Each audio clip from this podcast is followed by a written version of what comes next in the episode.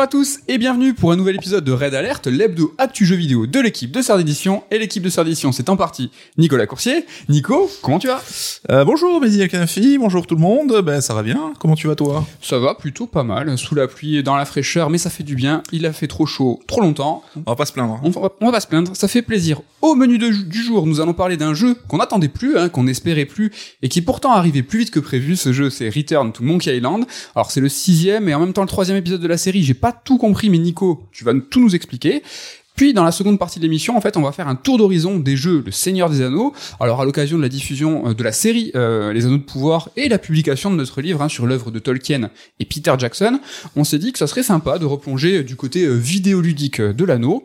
Vous retrouvez bien entendu l'interlude top 3, mais avant c'est la rubrique retour sur, retour sur, retour sur notre actu à nous, parce qu'on va pas revenir euh, sur l'épisode de la semaine dernière, on a trop rien à ajouter. Il était tellement complet qu'il n'y a rien à dire de Euh, plus. Il était top. Euh, ben voilà, qu'est-ce qui s'est passé nous euh, ces derniers jours ou en ce moment? On est dans un podcast de mara- un, mois- un podcast de marathon, dans un marathon de podcast plutôt. Hier, nous avons enregistré un Sur Strike avec toute l'équipe, avec même Ludo, euh, ben, une nouvelle formule euh, de l'émission Sur Strike Oui, qui arrivera en octobre. qui, voilà, qui essaie de rendre un peu compte des affinités de chacun, donc chacun aura sa rubrique et qui reflète un petit peu une vision du jeu vidéo aussi, donc ça peut être cool. Le raid alerte du jour et demain nous recevons un auteur qui nous tient à cœur comme tous nos auteurs évidemment, mais lui euh, un petit peu plus. Euh, on le reçoit demain. Euh, on, on garde la surprise. Ça sera diffusé en octobre aussi sur un livre d'actu euh, qui est euh, voilà que vous allez pouvoir même acheter dès la semaine prochaine. C'est facile de deviner. Et dernière actu third qui vous concerne, je pense pas trop parce que voilà vous êtes nos lecteurs francophones, mais nous sortons. euh, nous, nous sommes actuellement dans un Kickstarter pour traduire le livre Monkey Island euh, voilà en anglais. Je pense, transition toute faite pour te laisser le micro, le mic sur ta chronique qui va parler, bah, le hasard fait bien les choses, de Monkey Island. C'est vrai, quelle euh, transition, la télé, c'est beau. J'ai une question à te poser, je te pose souvent des questions pour démarrer. S'il te plaît. Quel challenge plus élevé pour un créateur que de revisiter son œuvre culte? On l'a vu avec Yu Suzuki, Shenmue 3, c'est jamais trop évident. C'est clair. Et l'annonce surprise hein, du retour de Monkey Island par ses créateurs originels hein, a fait a générer une vague de réactions parmi les joueurs. Alors on a eu évidemment les relous comme d'hab hein, qui ont râlé parce que c'est quoi cette esthétique, c'est moche, c'est pas le Monkey Island que j'attendais. Mais on a quand même eu surtout, et heureusement, hein, une foule de, gamers heureux, hein, une majorité de vieux gamers heureux euh, dont l'époque dorée du point and click dans les années 90 avait évidemment bercé l'enfance.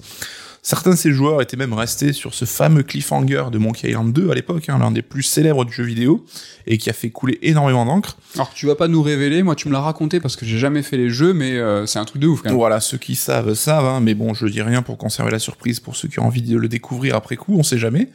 Et après ça, en fait, un Ron Gilbert, donc euh, l'homme, l'instigateur de la saga Monkey Island, ben, il a quitté LucasArts en fait, et il a il est parti voguer vers de nouvelles aventures. hein, donc euh, la série Monkey Island, elle a continué, mais sous d'autres donc avec d'autres créateurs derrière eux, et qui n'ont jamais vraiment répondu à ce mystère en fait de la fin de Monkey Island 2. Et donc aujourd'hui, hein, après plus de 30 ans quand même, hein, 30 ans, c'est quand même un truc de ouf. C'est quand même pas mal. Ben, Ron Gilbert, il revient aux manettes, en fait, hein, et accompagné par Dave Grossman. Donc, Dave Grossman, c'était un des trois créateurs emblématiques de Monkey Island. Et donc là, on en a deux sur trois qui reviennent au chevet d'un nouvel épisode. Et euh, bah voilà, ça va être un petit peu la surprise, parce que comment donner une suite à Monkey Island hein? Je l'ai dit, la saga, elle a marqué un nombre, un grand nombre de joueurs hein, aujourd'hui qui sont souvent un petit peu plus âgés, on va pas se mentir. Même que nous, tu veux dire? Quoi? Et il en va de même hein, pour les développeurs aussi, hein, qui ont passé par moult épreuves depuis, euh, autant de sociétés, de jeux que voilà, ça fait 30 ans, ben, ça passe pour tout le monde. hein. Donc on sent aussi cette expérience, ce temps qui a passé. Et pour moi, ce Monkey Island, ce Return to Monkey Island, hein, c'est un jeu d'adulte. Alors dit comme ça, c'est Voilà. un peu chelou. Donc je vais essayer de vous expliquer pourquoi, rien de sexuel, hein, je vous rassure pour le moment.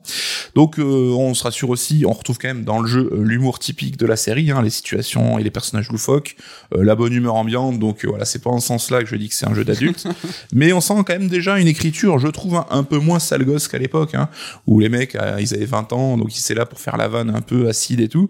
Je trouve aujourd'hui l'écriture peut-être un peu plus subtile. Bon, c'est peut-être une question de, goût aussi. Donc je l'ai dit, les joueurs ils ont vieilli, mais les créateurs aussi. Et donc plus question aujourd'hui hein, de sécher sans fin sur une énigme pendant des jours, comme ça pouvait nous arriver à l'époque. Plus non plus question d'avoir des associations d'objets un peu contre nature hein, ou des énigmes un petit peu délirantes. On sait que c'est la marque de fabrique de Monkey Island. À l'époque, en gros, fallait pas tant réussir à percer le secret de l'énigme qu'à essayer de comprendre le process mental en fait d'un des développeurs Ah qui bah avait ouais. une vanne dans son cerveau et qui essaie de te le faire capter. Donc c'était pas forcément toujours évident. Donc aujourd'hui, Ron Gilbert et compagnie, hein, c'est les darons du jeu du, du jeu d'aventure. Hein. Ils ont de l'expérience à revendre, et je pense qu'il y a peu de développeurs qui ont autant cogité que sur le genre du point and click, tu vois. Et ce jeu Monkey Island, hein, ils ont, avec le recul qu'ils avaient sur leur travail, je pense qu'ils cogitaient aussi depuis 30 ans, et ça se ressent. Donc euh, le jeu dans l'aventure, ben, il n'y a pas vraiment de temps à perdre, hein. il faut du rythme, ça avance assez vite. Et il faut aussi dégager un petit peu les lourdeurs qu'on a aussi, et pourtant un peu de manière intrinsèque au genre du point and click. Donc en réalité, finalement, il faut peut-être trahir un petit peu Monkey Island pour le remettre au goût du jour. D'accord. Parce que oui, ce Return to Monkey Island, c'est un jeu vraiment moderne. hein. Donc là, je pense que c'est intéressant de faire un parallèle avec Thimbleweed Park. Donc euh, Thimbleweed Park, ceux qui ne le savent pas, c'est le précédent jeu du studio Terrible Toy Box de Ron Gilbert. Donc, Oui. il est sorti en mars 2017 après une campagne de financement sur Kickstarter. Et là aussi, il se proposait déjà à l'époque de revisiter un jeu culte de Gilbert, c'était Maniac Mansion. Donc Thimbleweed Park, c'était vraiment une sorte d'héritier spirituel. Et ça se sentait. Le jeu donc avait été financé sur Kickstarter par une ribambelle de vieux joueurs nostalgiques. Et du coup, bah, le jeu, il rendait hommage en fait à cette époque, à cet âge d'or euh, en question. Donc autant par son gameplay très très classique que par sa représentation visuelle en pixel art. Donc vraiment, c'était l'héritier direct de Maniac Mansion. Et du coup, bah, il embrassait aussi les codes et qui sont peut-être souvent en fait des défauts au final, hein, des Mhm. point and click de notre enfance, quoi en poussant même des situations à l'absurde. On pouvait par exemple ramasser dans le décor, dans Thimbleweed Park, des grains de poussière, ce qu'ils appelaient, c'était vraiment un pixel dans le décor que tu pouvais cliquer, et tu ramassais ça, ça allait dans ton inventaire en tant que grain de poussière, et tu pouvais en collecter un paquet dans tout le jeu. Et ça, c'était un peu pour se moquer euh, des point and click de l'époque où parfois, bah, t'étais bloqué parce que t'avais loupé un truc dans le décor qui était au pixel près, qu'il fallait cliquer au pixel près. Ou le pixel euh, hunting. euh, Voilà, et donc euh, bah, tu, tu savais pas comment évoluer, tu étais un petit peu bloqué. Donc c'était ce côté un petit peu absurde qui était moqué dans Thimbleweed Park. Et on voit que dans ce projet-là, tout était fait en fait pour brosser le journal nostalgique dans le sens du poil en fait. Lui filer sa Madeleine de Proust, bah, parce qu'il avait payé pour ça en fait, tout bêtement quoi. Et dans le cas de Return to Monkey Island, en fait, on est vraiment à l'exact opposé. Ok. Donc euh, le jeu, alors là ça va être tricky, mais le jeu fait un peu état de nostalgie, tu vois, avec des clins d'œil à foison malgré tout dans cet épisode. Tu as le retour de vieux personnages emblématiques et euh, tu te retraverses même des lieux bien connus hein, du premier épisode. Pourtant, je trouve qu'il apparaît jamais nostalgique malgré tout, tu vois. Il y a une petite nuance, hein, je pense qu'elle est un peu fine là-dessus. Ok. Alors oui, on va trouver euh, dans le décor par exemple des cartes quiz, hein, donc c'est des cartes que tu trouves et qui vont se, qui vont en fait te poser des questions, une sorte de quiz sur euh, sur des trucs de la saga que seuls les plus vieux fans euh, Pour évaluer connaître. ton niveau de fanitude. Exactement. Donc même, euh, enfin moi je suis un fan de Monkey mais un peu lointain, donc euh, il y a plein de trucs où j'ai pas réussi à répondre. Mais on pense à Nicolas Denéchaud, donc l'auteur de notre bouquin sur Monkey Island. Lui, il a dû se régaler parce que je pense que ce quiz était vraiment fait pour des, des gens comme lui. On a évidemment certaines vannes hein, qui vont passer complètement au-dessus de la tête des nouveaux venus. Et oui, le propos, il est méta au dernier degré. Hein. D'ailleurs, tout le monde en prend pour son grade, hein, que ce soit les joueurs, les développeurs et tout. C'est assez rigolo là-dessus, mais j'en dis pas plus. Dans son précédent jeu, euh, dis-moi si je dis une bêtise, mais il se mettait carrément lui en scène. Est-ce que c'est le Ron Gilbert, je peux dire? Est-ce que là, dans Monkey Island, le méta va à ce niveau-là?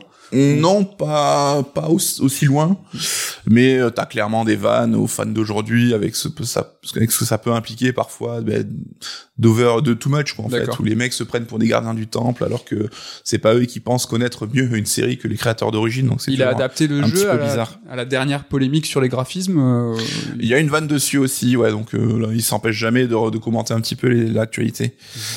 Et donc je disais, donc on a ces trucs-là qui évoquent clairement de la nostalgie, mais par exemple du côté euh, des fameux combats d'insultes, hein, donc les combats au sabre qui se déroulent sous la forme d'un échange d'insultes, ben, il y en a pas en fait. Et là-dessus c'est assez emblématique à mon sens parce que qui d'autre que les créateurs du jeu initial pouvaient faire un nouvel épisode et laisser de côté ce truc aussi Mhm. emblématique?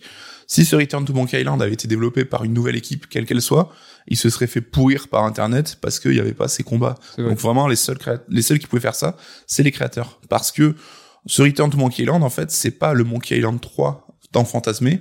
Tu vois, celui qui aurait pu sortir en 92 ou 93 et que les gens attendaient, en fait. C'est vraiment un Monkey Island de 2022. Le jeu que ses créateurs avaient envie de faire aujourd'hui, hein, tout bêtement. Et celui que Ron Gilbert, je l'ai dit, il a eu le temps de réfléchir, et de retourner dans son cerveau pendant 30 ans, quoi. Et pour cela, ben, en fait, c'est bien en trahissant les attentes des joueurs qu'il a pu réussir son coup et à faire un super jeu. Parce que Monkey Island, c'est un jeu moderne et on le voit dès les premières secondes, hein, avec cette approche graphique singulière. Alors honnêtement, moi, quand je voyais les photos, je trouvais ça cool, mais j'étais un peu mitigé. Quand on voit le jeu tourner et qu'on joue vraiment, je trouve que ça change tout. Je sais pas si tu trouves ça cool, toi. euh. Ouais, alors moi j'ai peu d'affect avec la, la saga, donc quand j'ai vu les nouveaux graphismes, j'ai trouvé ça plutôt joli en fait. La DA, en tout cas, elle est signée par Rex Kroll, qui est un ancien de Media Molecule, et qui était euh, derrière le jeu Tearaway, tu en avais déjà parlé, Ouais. le jeu sur PS Vita, donc on reconnaît le style, hein, de ouf. Ça j'adore. Et Tearaway, c'est un jeu vraiment que qu'on conseille de qu'on conseille grave. Donc c'est lui qui a été recruté par Gilbert pour euh, mettre à jour la DA de Monkey Island. Très moderne aussi du coup. Carrément. Et donc, évidemment, il y a ceux qui vont râler en disant que c'est pas ce qu'ils attendaient et tout ça. Mais si on réfléchit, en fait, la série Monkey Island, elle a toujours eu un côté polymorphe à la base, tu vois, en termes de direction artistique. Les premiers épisodes, euh, c'était carrément les illustrations des, des, des artistes qui étaient scannés puis euh, plaqués Oui. sur les décors. Monkey Island 3, par exemple, on voit qu'il a vraiment un côté dessin animé interactif. Enfin, à chaque fois, la série, elle a été à la pointe euh, niveau artistique. Et donc, ça se comprend qu'en 2022, ben, ils recherchent aussi quelque chose dans ce sens-là, quoi. Donc euh, Monkey Island, il est moderne aussi parce que le point and click, il avait besoin d'évoluer. Hein. Je l'ai dit, plus question de sécher des jours et des jours sur une énigme. Parce que maintenant, aujourd'hui, avec Internet, évidemment, tu trouves euh, les réponses à portée de clic. Et là, ils ont réagi de manière, je trouve, intelligente en intégrant dans le jeu un système d'aide qui est très efficace. Alors, c'est pas une révolution, on a déjà connu ça, mais il est quand même euh, assez... c'est par étapes en fait, donc ça te donne pas direct la solution et ça te prend, je trouve, euh, jamais de haut ou ça te rabaisse jamais. Ça va être plus comme si t'étais avec un pote qui avait fait le jeu et qui va te dire, hey, t'as pensé à checker ça et ça, ce truc, euh, si tu t'en souviens bien, ça peut t'aider. Et donc ça, c'est plutôt cool aussi. De la même manière, tu vois, si dans les dialogues t'as loupé une info, t'as une fonction qui permet de rejouer les derniers dialogues en Mhm. fait. Et donc là-dessus, voilà, tu peux, tu peux re- revenir un petit peu en arrière pour voir si t'as pas zappé des trucs. Et c'est très utile aussi, quoi. Comme Thimbleweed Park, pour le coup aussi, qui était rétro, mais qui apportait quand même un peu de nouveauté, le jeu te propose un choix entre un mode normal et un mode difficile. Ok. Alors là-dessus, il te prévient, c'est plutôt cool, hein, il te dit, t'auras toutes les vannes et toute l'histoire en mode normal. Le seul truc qui change, c'est la complexité des énigmes et en fait, bah, l'usage des objets que tu récoltes qui sera beaucoup plus fréquent avec euh, le mode difficile. Ok. Alors j'avoue, moi j'ai pris un mode normal parce que voilà, les, mes, mes jours euh, d'adepte de point and click sont un petit peu derrière moi. Pour le coup, j'ai un petit peu regretté parce que c'est vrai que quand t'as un petit peu intégré ces mécaniques particulières, bah là j'ai pas vraiment trouvé trop d'énigmes complexes, j'avançais assez vite. J'ai un petit peu regretté là-dessus, donc euh, si vous avez un petit bagage sur le point and click, je vous conseillerais peut-être plutôt le mode difficile aussi. C'est hyper intelligent parce que en fait, le jeu il t'invite à rester dans le dans le jeu parce qu'il est conscient que bah, tu vas peut-être t'en extraire pour aller sur internet et, regarder la solution. Et ça, c'est la pire des choses à faire quand tu sors reste joueur avec du nous. jeu. Ouais. Mhm. Donc ça, c'est vrai que c'est très très malin. Je l'ai dit, c'est un jeu moderne aussi parce que les contrôles sont revisités et pour le coup parfaitement adaptés à la manette. Alors que avec les RTS et les FPS, je pense que le point and click c'est un des jeux les plus euh, imaginés être joué à la souris quoi. Mhm.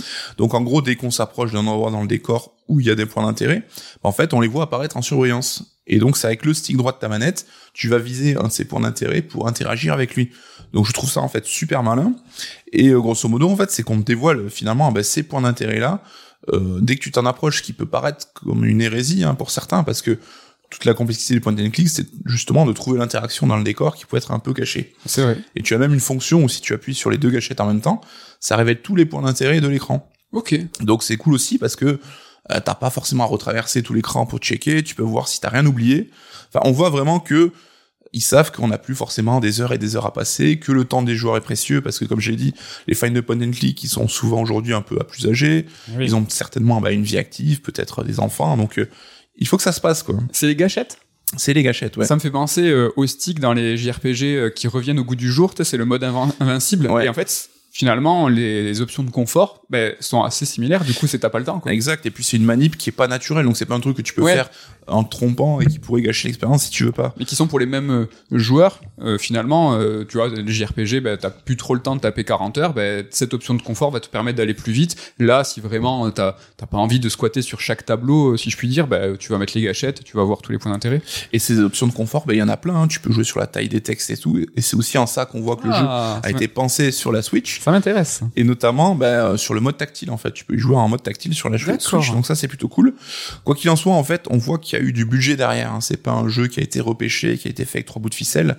Il y a une VF d'ailleurs, alors écrite seulement, hein, les voix restent en VO, mais la VF euh, elle est excellente et tout.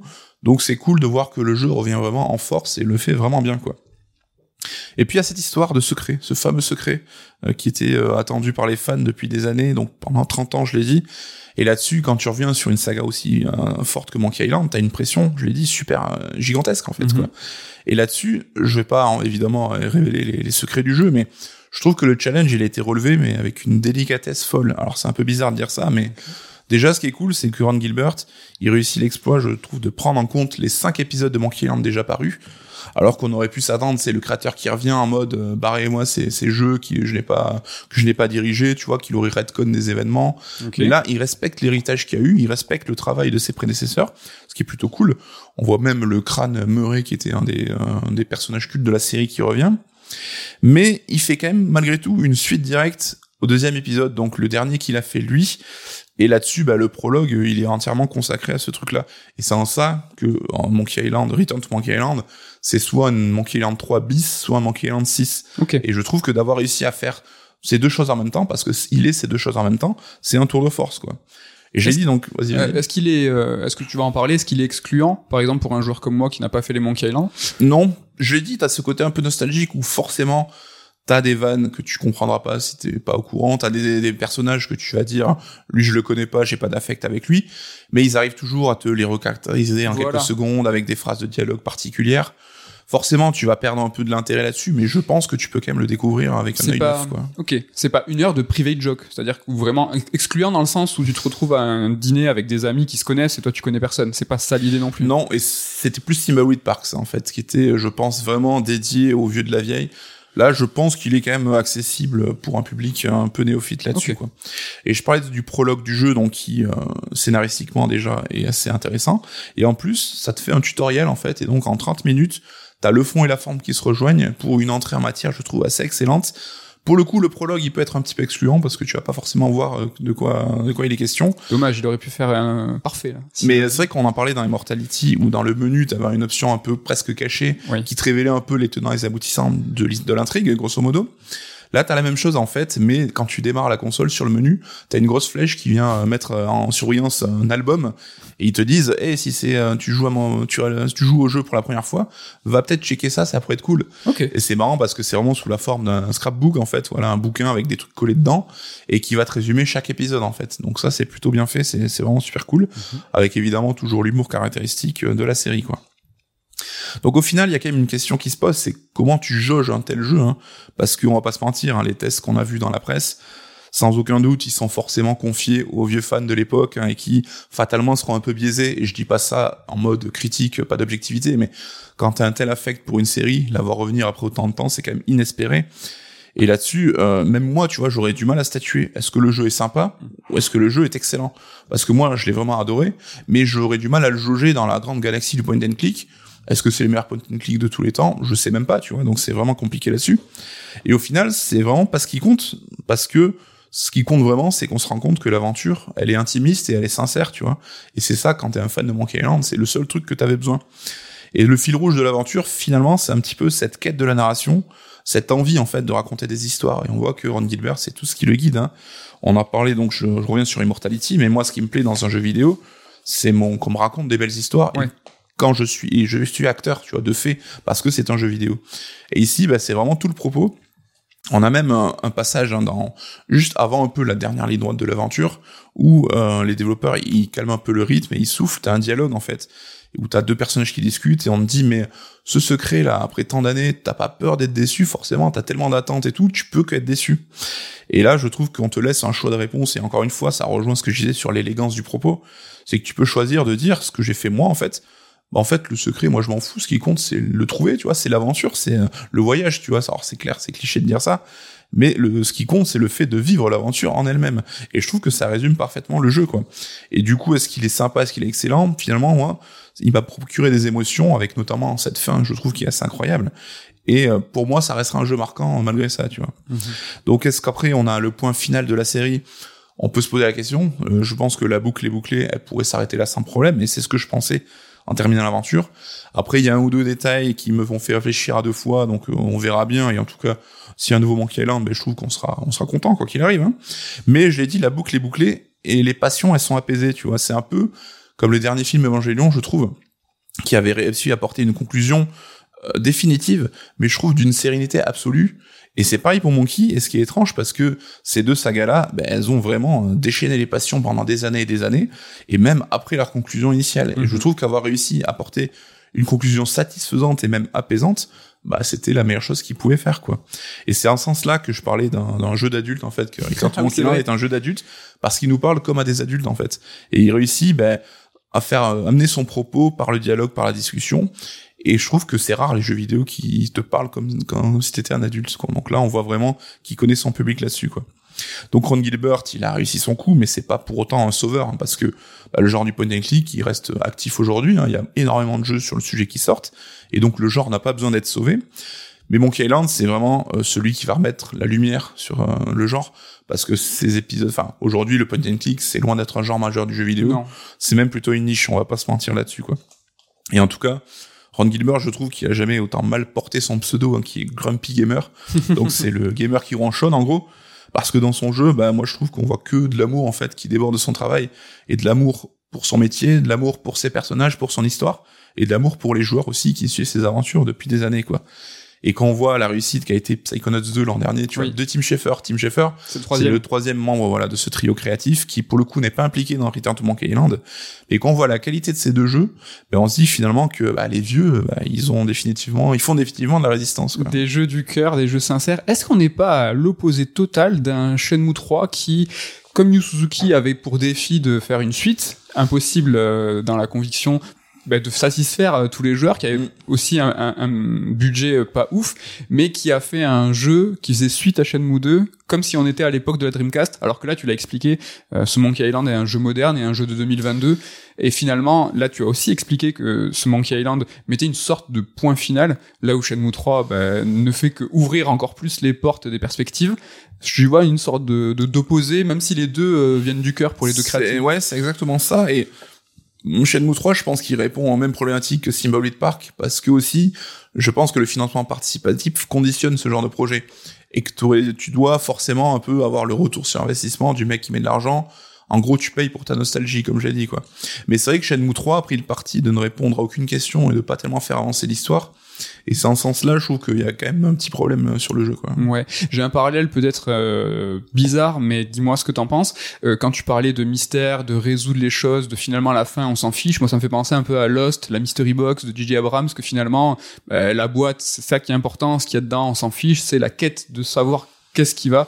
Et je sais que t'aimes bien Monkey Island je sais que t'aimes bien Lost. Est-ce mm. qu'il y a un truc derrière euh... bah c'est vrai que oui c'est le, le Box c'est un trésor aussi. Ouais ouais ouais mais c'est exactement ça. Et c'est vrai que moi ça me plaît. Je peux comprendre que certains ça leur parle pas et qu'ils ont contraire frustré. Mais c'est marrant parce que je l'ai enlevé dans ma dernière relecture mais j'avais mis un parallèle avec Lost justement en disant que ce cliffhanger de Monkey Island 2 c'est comme si j'avais attendu 30 ans avant de voir l'épisode 1 de la quatrième saison de Lost. Voilà, pour ceux qui savent, vous savez. Et donc, ouais, c'est vrai que je vois des, des points communs, mais après, je peux comprendre aussi que certains trouvent que ça soit un peu peut-être des gesticulations finalement et qui veulent du concret, qui veulent des réponses. Euh, ça dépend des tempéraments. Ça. Ok, bon en tout cas moi ça m'a donné euh, grave envie de m'y essayer, même si je ne connais pas spécialement la série euh, Monkey Island. Tu parlais tout à l'heure de savoir est-ce que ce Monkey Island c'est le meilleur point and click, est-ce que finalement tu as une certaine forme d'objectivité? C'est la question qu'on va se poser dans ce top 3. C'est l'heure de l'interlude top 3 qui cette semaine va s'intéresser aux jeux pour lesquels nous ne sommes pas objectifs. Alors qu'est-ce que ça veut dire? Dans quel sens on le prend? Est-ce que Monkey Island est dans ton top? Alors le jeu vidéo, on sait que c'est ça déchaîne les passions et on a tous hein, des petites préférences pour des constructeurs, pour des créateurs. Et donc il y a des jeux où bah, de manière un peu consciente ou plus ou moins inconsciente, hein, on va un peu euh, voilà se, cacher les yeux des défauts et on n'accepte pas trop la critique alors qu'il y aurait peut-être il y aurait peut-être moyen quoi. On va se marrer hein, parce qu'on a un peu discuté juste avant et il y a eu déjà des noms. Ah non, non, moi, ça va pas du tout. On commence, tu commences avec ton top 3 des jeux pour lesquels tu n'es pas objectif, le top 3. Ouais, alors moi je vais revenir dans le passé parce que, euh, comme j'ai dit, quand j'étais jeune, hein, j'étais un petit peu fanboy, j'étais fan de Nintendo.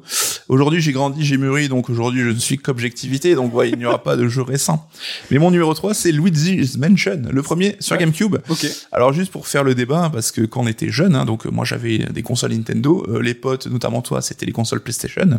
Et je défendais farouchement Nintendo et c'était pas évident parce que il y avait pas beaucoup de jeux, il y avait pas tous les genres de jeux représentés. Et j'étais un peu jaloux, tu vois, notamment des, des Survival Horror, des Resident Evil et tout.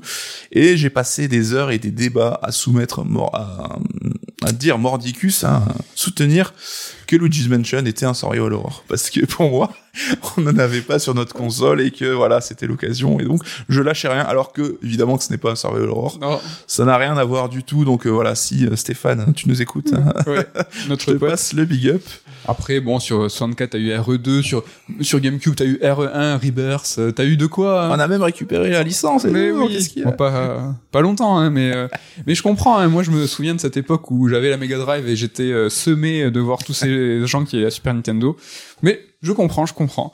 Pour mon top 3, euh, moi, alors je vais un peu tricher. Hein. Ah, que- tiens, non. Faudrait compter les top 3 où tu ne triches pas. en fait. Je vais un peu tricher, euh, mais comme toi, je vais tricher, mais je vais m'échapper. Surtout, c'est que j'ai mis en top 3 tous les jeux de Coco, de Coco de Kojima, euh, où euh, je pense, je manquais euh, d'objectivité. Mais euh, voilà, finalement, MGS4, je pense que j'ai je, je, j'ai pris du recul. Euh, on en discutait avec Damien tout à l'heure, la fin de Peace Walker, la secrète, bah, je, je la défends pas spécialement. Et Bizarrement, j'aime pas spécialement Metal Gear Solid 5, là où voilà, je mettais euh, Kojima sur un piédestal, j'étais déçu de ce qu'il a fait du monde ouvert. Donc voilà, c'est j'ai été euh, pas objectif, mais aujourd'hui euh, je le suis. Donc un top 3 d'échappé, d'échappé pour l'instant. Honnête mais juste.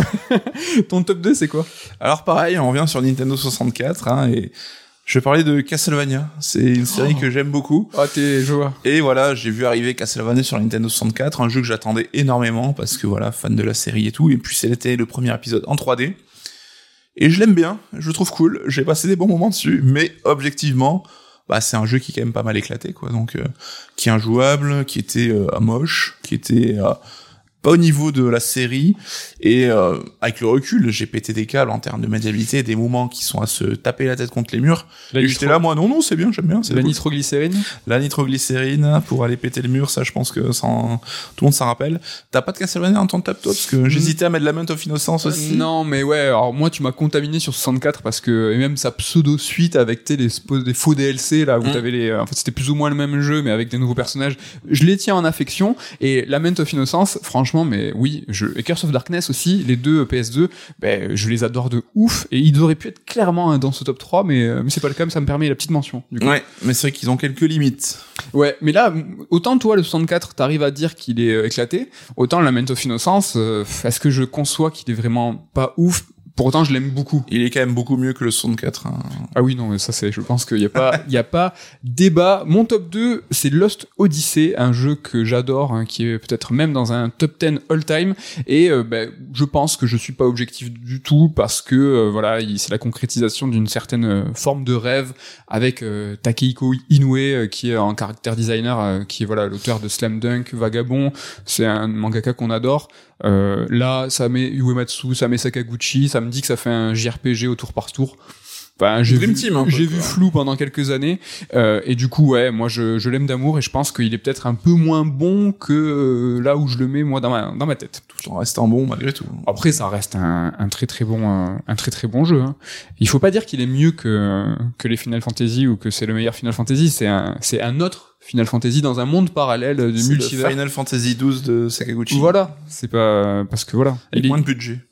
Avec moins de budget, mais rappelez-vous ce prologue, hein, vous savez que je bloque sur les prologues, mais ce, ce switch là entre la, la cinématique et euh, le, le, le mode de combat. On avait Ah halluciné. mais aujourd'hui, franchement, aujourd'hui encore c'est joli. Non non non, si si, aujourd'hui encore c'est joli. Regardez ce manque d'objectivité. Voilà, regardez euh, Tekken 8 hein, qui fait pareil dans sa vidéo. C'est Et vous comparez les deux. C'est dur, c'est dur. Ton top 1. J'espère que tu vas régaler parce que top 1. hein. Alors top 1, on reste sur Nintendo 64 et je vais parler du jeu Hybrid Heaven. Alors je pense que c'est un jeu où on est trois personnes à le connaître.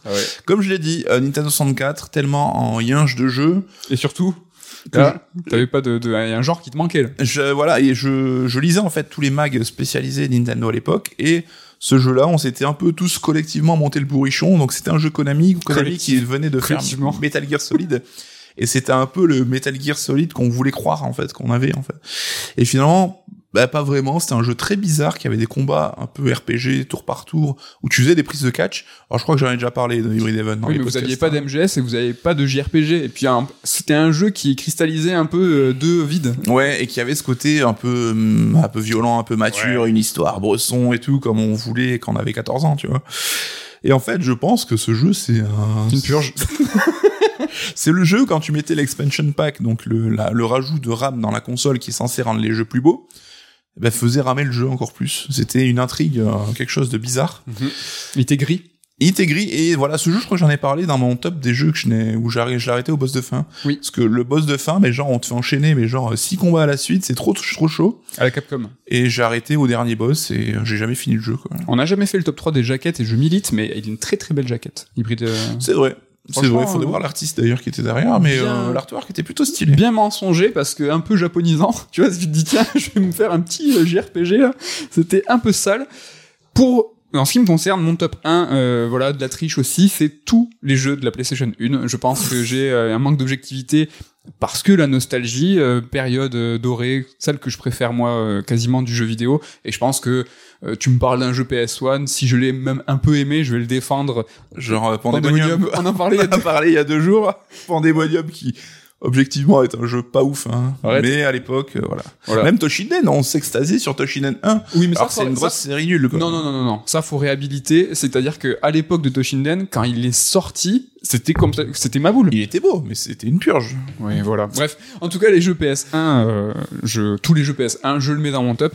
Donc, est-ce que c'est pas une forme d'honnêteté que d'avouer son manque d'objectivité, peut-être? Non, Je non, je trouve que tu as twisté la rubrique pour ne pas dire la vérité, je pense. Et dans les mentions, je sais pas si t'as remarqué, mais j'ai absolument pas parlé de FF7 ni remake, alors que peut-être qu'il avait sa place. Bah ce- non, ça reste un pur jeu. Non, mais dans ce manque d'objectivité. Pour moi, je pense que ces jeux... Mais, je sais pas si vous avez remarqué, on doit être à plus de 70 euh, top 3, parce qu'on n'a pas commencé les top 3 tout de suite, tout de suite dans les raids d'alerte. Je crois que je l'ai nommé qu'une seule fois, FF7, dans les prologues, et euh, ben voilà, je vois pas pourquoi là, euh, manque d'objectivité, je, le mettrai là où je me force pour chaque top de pas le mettre, euh, parce que voilà. Mais bon, sachez qu'il pourrait être très bien dans absolument tous les tops.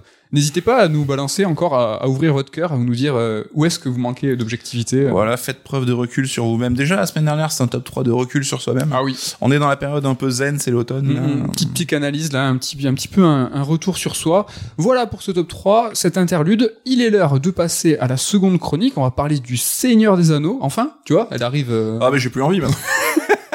je l'attends depuis deux semaines. Exactement, t'en as plus envie parce que ben, est-ce qu'on n'est pas, on n'a pas raté la hype encore, on l'est encore un petit peu, mais tu vois quand on re- quand il y a un nouveau jeu, un nouveau film qui sort, et en fait ces films vont charrier avec lui, c'est tout un univers, des livres, des produits dérivés, du lore en plus.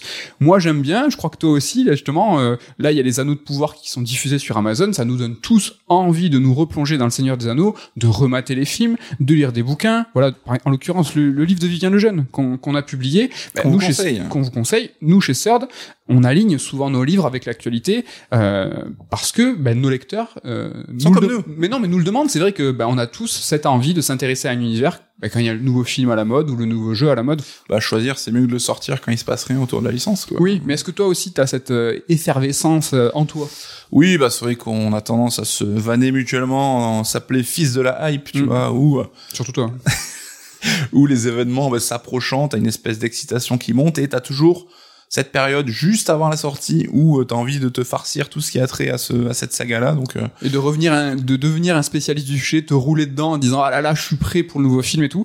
Ben là c'était un petit peu le cas pour le Seigneur des Anneaux. Euh, moi je je me je crois aussi toi remater euh, les trois Seigneurs des Anneaux le Hobbit etc alors j'ai pas relu les livres hein, faut pas déconner. On l'a relu le, le nôtre c'est déjà pas mal. Et donc là on va faire une petite sélection de jeux et c'était une époque où en fait ces jeux ben ils pouvaient sortir en même temps euh, que les films en, salle ils sortaient même systématiquement en rayon en même temps que le film était euh, à l'affiche. En fait, ces adaptations, c'était un genre même en soi, et il était assez courant de constater que ces jeux, bah, ils étaient pas tous géniaux, c'était des sortes de produits dérivés hein, qui accompagnaient euh, la communication des films. Ce qu'il est important de noter, c'est que il y a 10-15 ans, bah, c'était encore possible de sortir des jeux en même temps qu'un film. Les jeux, ils coûtaient euh, moins cher, ils, ils se faisaient un petit peu plus vite, avec des équipes un peu plus réduites, et de ce fait, c'était quand même plus simple de synchroniser le film et le jeu.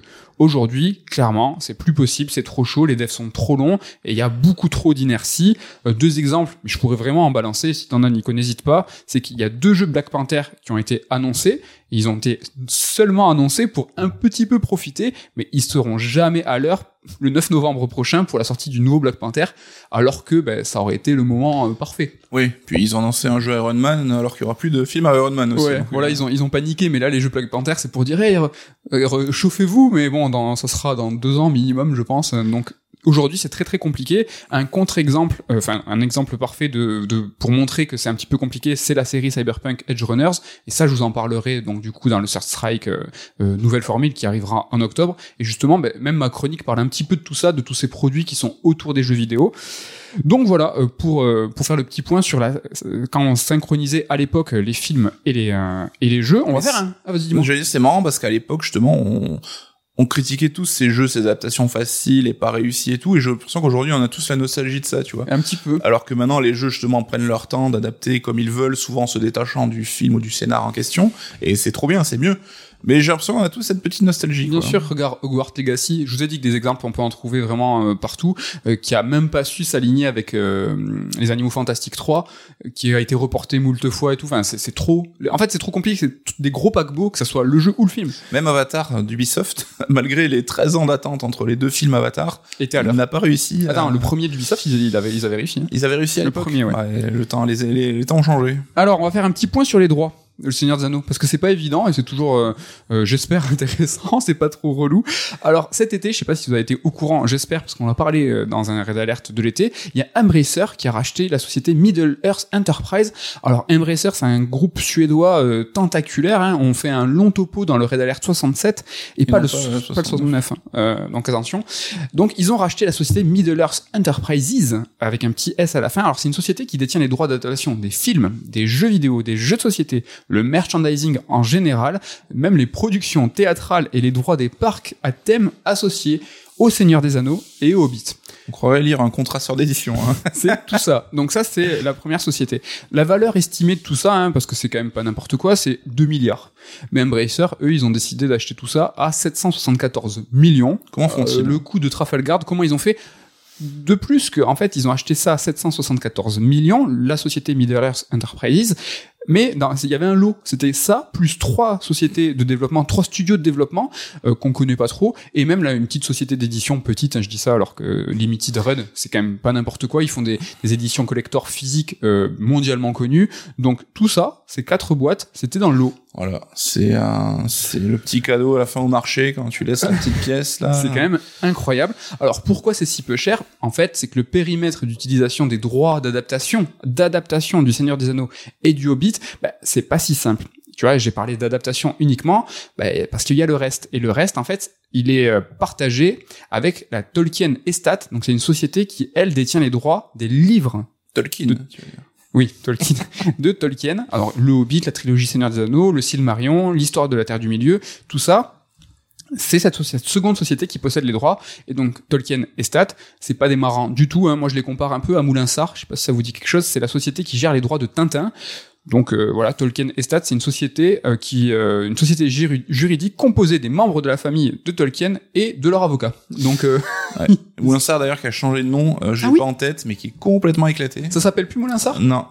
D'accord. Mais ils sont connus. Hein, Tolkien Estate, ouais, ils font partie aussi de des mecs. Bah, après, c'est voilà, c'est les héritiers, donc c'est ils vont négocier toute leur vie pour garder la rente qui, qui, leur est tombée dessus. Quoi. Et donc c'est avec cette seconde société que Amazon a négocié les droits de la série Les Anneaux de Pouvoir le truc relou avec ces droits, c'est que tout a été un petit peu saucissonné pour la revente et ça n'a pas du tout plu aux ayants droit. En gros, tous les acteurs en place en ce moment sont en conflit.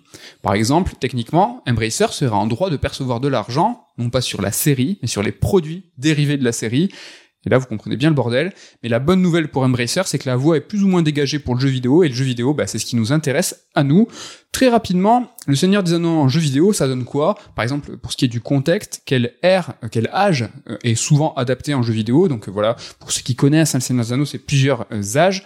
Essentiellement, hein, c'est des, des, adaptations des films. Donc on va parler du troisième âge ou le Tears, Tears Age. Alors pour ce qui est des genres des jeux, bah franchement il y a de tout. Hein. Le premier jeu, le Hobbit, il date de 82, c'était une fiction interactive. Le second, la Moria, en 83, c'était un roguelike. Alors depuis, hein, il y a eu des jeux d'action-aventure en grande majorité, des beat'em all, des jeux de rôle, des RTS, un MOBA. Euh, des jeux en tout, il y en a eu, tu veux essayer de deviner? 10 millions. Non, c'est 29. Donc c'est pas mal 29 quand même. dont seulement 8 avant 2001, 2001, donc facile de percevoir la dynamique, hein, il est ici question en grande partie d'adaptation des films de Peter Jackson. Donc voilà pour ce qui est un petit peu des topos des jeux Le Seigneur des Anneaux, et ben voilà, moi je vous ai fait une petite sélection, et pour ceux qui ont la vidéo, parce que sachez que nous sommes euh, filmés, on est sur YouTube et sur euh, Spotify, hop là, regardez, Vous voyez Ah, j'ai le Seigneur, donc le Seigneur des Anneaux, les deux tours. Le Seigneur- boîte platinum, hein. Ouais, j'ai un peu, euh, Un peu la honte. le Seigneur des Anneaux, le Retour du Roi. Donc ça, c'est des beat'em all qui sont qui ont été édités euh, par Electronic Arts, qui sont sortis en 2002 et 2003, qui ont été développés par Stormfront Studio. Bon, ils ont rien fait de notable. Hein. Ils ont fait le mode en ligne de, Ne- de Neverwinter Night. Et je suis même pas sûr hein, parce que j'ai assez digué. J'ai pas trouvé. Donc c'est des jeux qui sont qui sont beaux, qui ont été jugés beaux. En tout cas, avec le recul, c'est assez dur à dire. Je suis allé diguer un petit peu sur les sites pour voir un peu les réactions. Et voilà, tout l'ensemble des euh, des critiques s'accordaient à dire que c'était un, un titre vraiment magnifique avec des animations de ouf. Moi aujourd'hui, alors j'ai le premier, tu m'as posé la question, les deux tours, je l'ai terminé. Euh, et donc j'ai trouvé assez intéressant le système d'expérience assez cool où en fait tu vas à chaque fois que tu montes de, niveau tu vas avoir une vague de coups. Donc tu vas vraiment avoir un level up où tu vas pouvoir faire plein de nouveaux coups. Ça c'était très sympa.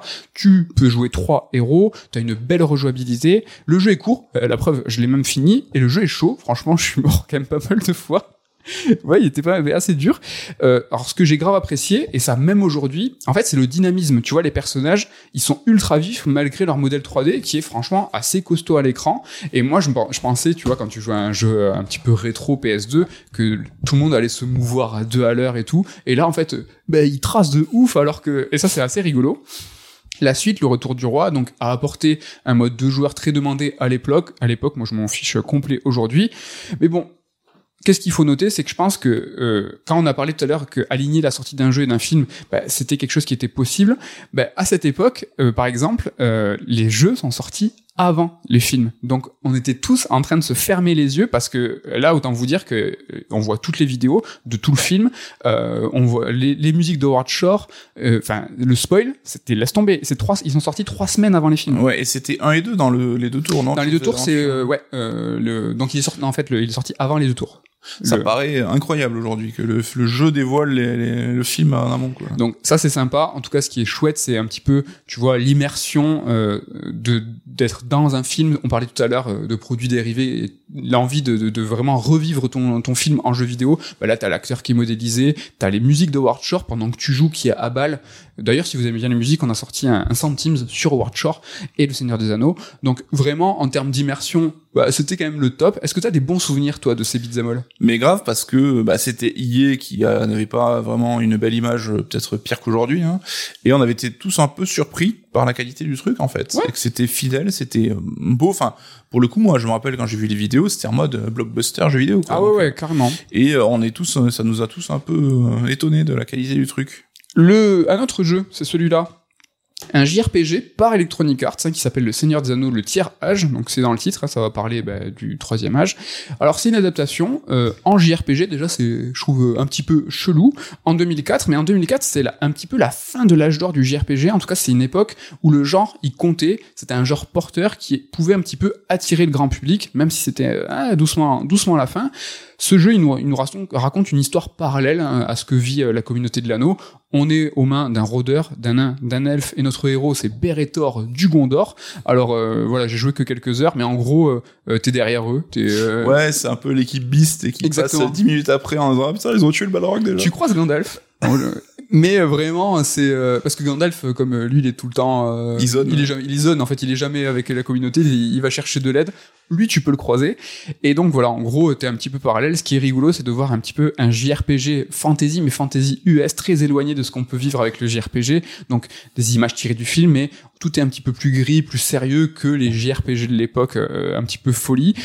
Euh, à l'époque, c'était pas mal, mais même aujourd'hui, franchement, moi j'ai kiffé, notamment la Moria qui est vers le début du jeu. J'ai j'ai aimé me balader euh, un petit peu comme ça en mode JRPG, c'était très sympa. Rapidement niveau gameplay, c'est quand même un JRPG qui était complet, c'était pas un titre au rabais, qui était largement inspiré de Final Fantasy X, qui était sorti euh, 3-4 ans avant. Les combats, c'est même du FF10, c'est-à-dire Ah que ouais, bon, à l'époque, les tests, ils parlaient d'un skin presque Ouais. FF10, enfin, Seigneur des Anneaux sur FF10. quoi. Exactement. Tu vois l'ordre euh, des tours en interactif, c'est-à-dire que vraiment tu te dis, ben là je vais faire tel super pouvoir, ça te hop change en live, ça c'est assez sympa.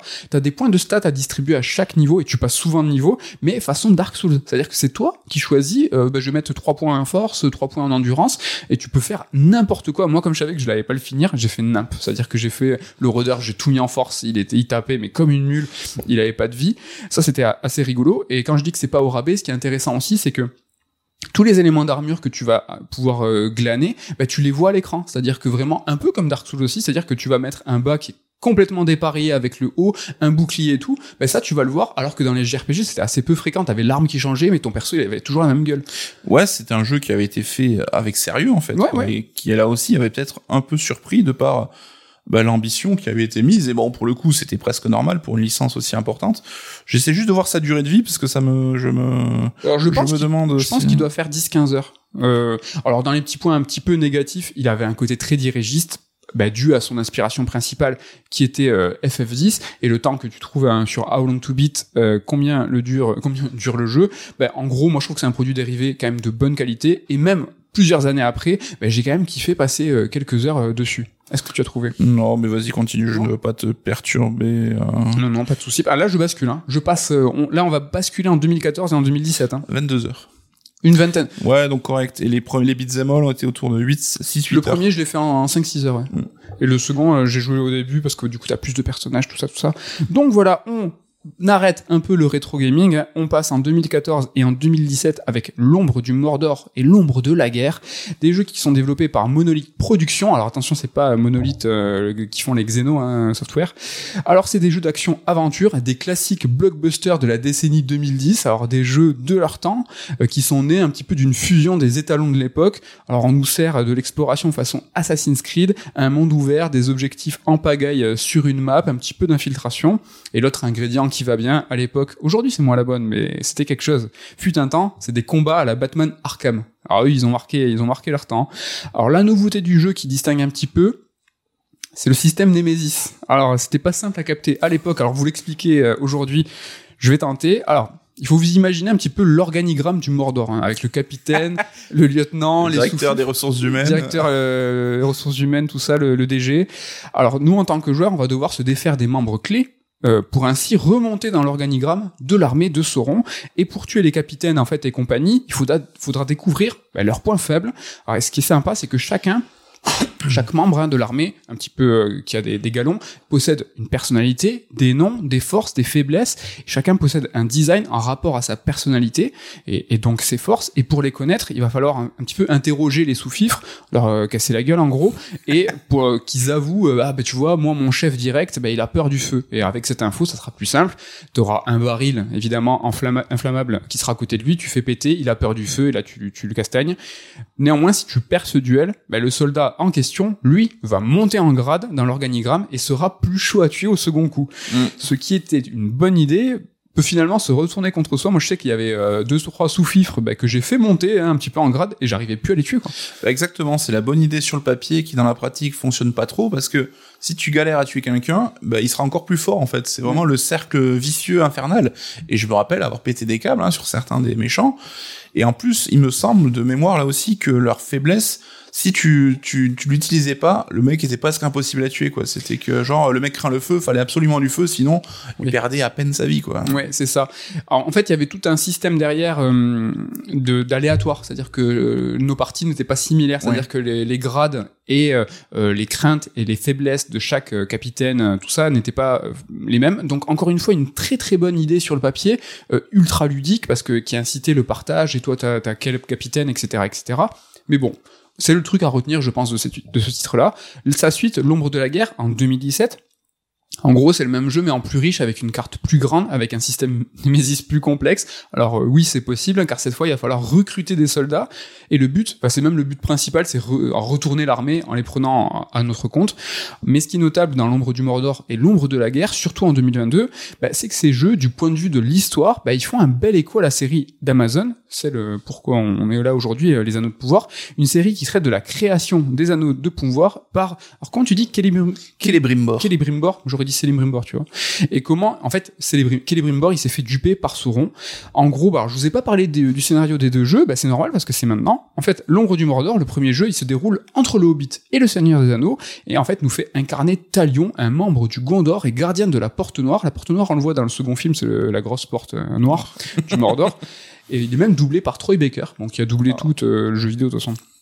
Donc pas de bol pour euh, Talion, hein. en plus d'avoir un job en mousse, euh, lui et sa famille vont se faire tuer par la Main Noire, c'est un vassal de Sauron, la Main Noire. C'est un peu euh, Dark Maul, hein. c'est un mec avec une capuche très très charismatique, mais du coup notre héros va être maudit et il sera condamné à, errer entre le monde des vivants et celui des morts, et c'est là que Celebrimbor, le forgeron des anneaux de pouvoir, il apparaît sous forme de spectre. Pour nous sortir de là, car lui en fait il est Keblo euh, entre deux mondes comme nous, sauf qu'il veut bien nous sauver, mais il faudra cohabiter avec lui dans le même corps.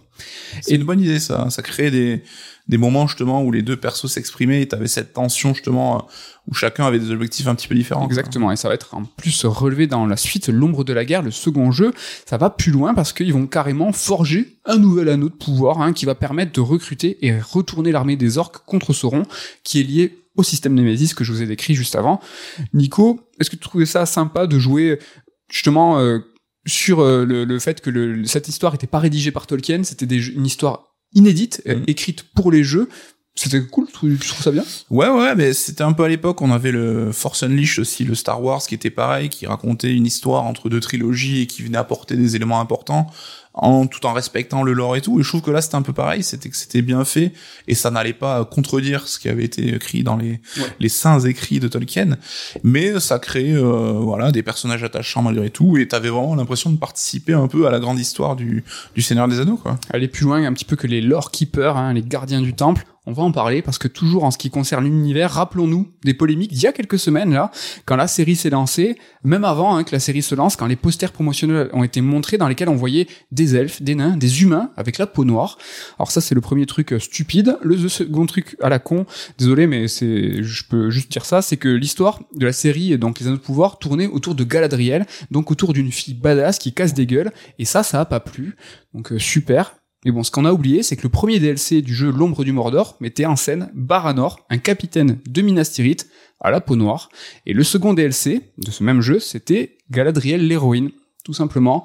Donc le l'écho. Est-ce que les gens étaient moins cons avant, ou est-ce qu'ils avaient moins de place pour s'exprimer? J'ai pas de conclusion à ça, c'est que tout ça pour dire qu'on n'avance pas toujours dans le bon sens, mais j'ai cherché un petit peu des polémiques, je n'en ai pas vu. Euh, Tant mieux. Après, c'est vrai qu'il y avait des polémiques liées aux deux. Alors, je sais pas si tu vas en parler sur le côté euh, lootbox et compagnie, non, un petit peu, où euh, le jeu a été pas mal tensé parce qu'apparemment, il incitait à, aux microtransactions et compagnie, quoi. Ça, c'est vrai. Je j'ai préféré, tu as tout à fait raison, je préférais me concentrer voilà, sur l'univers et les polémiques potentielles qui n'ont pas eu lieu et qui Oui, ont oui. eu lieu là, maintenant. Bref, en conclusion, bah, le- les jeux Seigneur des Anneaux que j'ai sélectionnés, je pense qu'ils sont intéressants parce qu'ils étaient marqueurs un petit peu d'une époque, tu vois. C'était des jeux jamais révolutionnaires, mais toujours dans le coup, toujours dans la hype, dans, dans des genres qui fonctionnaient, dans le beat'em up 3D, hein, à une époque où DMC, Onimusha, c'était des titres stars. On a parlé de JRPG, euh, bah encore, enfin qui était un genre qui qui expirait peut-être son dernier souffle, mais on était quand même sur du FF10-2, Drakengard 1, Tales of Symphonia. C'était la fin d'une ère, mais Le début des embrouilles. hein. ouais, peut-être le début des embrouilles. Et quand Assassin's Creed, avec les deux derniers jeux hein, qui, ont, qui ont été évoqués, quand Assassin's Creed dictait la marche à suivre pour toute une industrie, et quand Batman Arkham révolutionnait le système de combat, c'était des jeux de leur temps. Ce qui est intéressant de noter, c'est que le prochain jeu, sous la coupelle, euh, la coupe de, de Embracer, ben, c'est Gollum, qui est un jeu d'infiltration. Qu'est-ce que ça veut dire? Est-ce que ça veut dire que le jeu d'infiltration va revenir? Est-ce que c'est la fin un petit peu d'une ère sur le jeu d'infiltration? Voilà. Peut-être qu'ils sont plus, euh, ils ont plus le nez maintenant pour savoir euh, quel genre. Parce que c'est vrai que ce Gollum, je sais pas s'il excite beaucoup de gens, mais ça, retardé. euh, ça a pas l'air dingue dingue. Après, on va voir Pas ce du que ça tout. donne. hein. pas du tout aligné avec la série. Ah, bon après la série il va y avoir euh, plusieurs saisons mais il est prévu pour l'année prochaine donc peut-être dans le seul creux euh, comme peut-être la saison 2 sera va nécessiter deux ans de sur le tournage je sais pas. Voilà en gros pour le Seigneur des Anneaux est-ce que t'as rekiffé euh, reparler de Bah, c'était une époque cool, hein. C'est vrai que tu parlais d'Onimusha, de Devil May Cry. Enfin, là, c'est comme on dit, hein, c'était pas mieux avant, mais c'est vrai que moi j'ai des bons souvenirs de cette époque. Il y avait plein de jeux sympas qui sortaient, quoi. Ouais, donc voilà pour euh, ce raid alerte, on a parlé de jeux Seigneur des Anneaux, on a parlé de jeux actuels mais modernes euh, Monkey Island, On a fait FISA, non, j'ai l'impression. on a fait ça, on a fait une petite heure, on est revenu au mode Ouais. euh, nor- normal euh, la fin de l'été, l'occasion pour nous de vous remercier, merci de votre fidélité, n'hésitez pas à nous mettre 5 étoiles ou à même à vous abonner, on est dispo en vidéo sur YouTube et Spotify et sur l'ensemble des euh, plateformes euh, bah, d'écoute de podcast, Deezer, Spotify, Google Podcast, Apple Podcast, Partout, podcast podcast addict. On est euh, partout. Euh, on sait, on a regardé les courbes, on sait que là vous avez arrêté d'écouter une grande partie. Il y a une chute à la fin. Pourtant, on a essayé de garder un petit truc. euh, Il y a le teasing sur ce que va, ce que nous on va vous raconter la semaine prochaine, mais il semblerait que ça soit pas suffisant.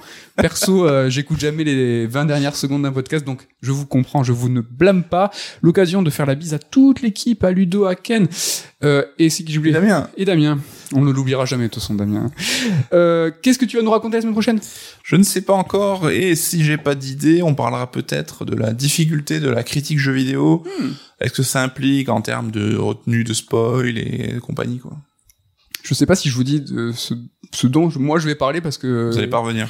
non la critique. Moi je vais vous parler de la philosophie des jeux PC. Moi euh, fan de console euh, et consoleux en chef, ben ouais, je vais vous parler de la philosophie des jeux PC parce que j'ai joué à deux titres qui m'ont qui m'ont fait penser à quelque chose.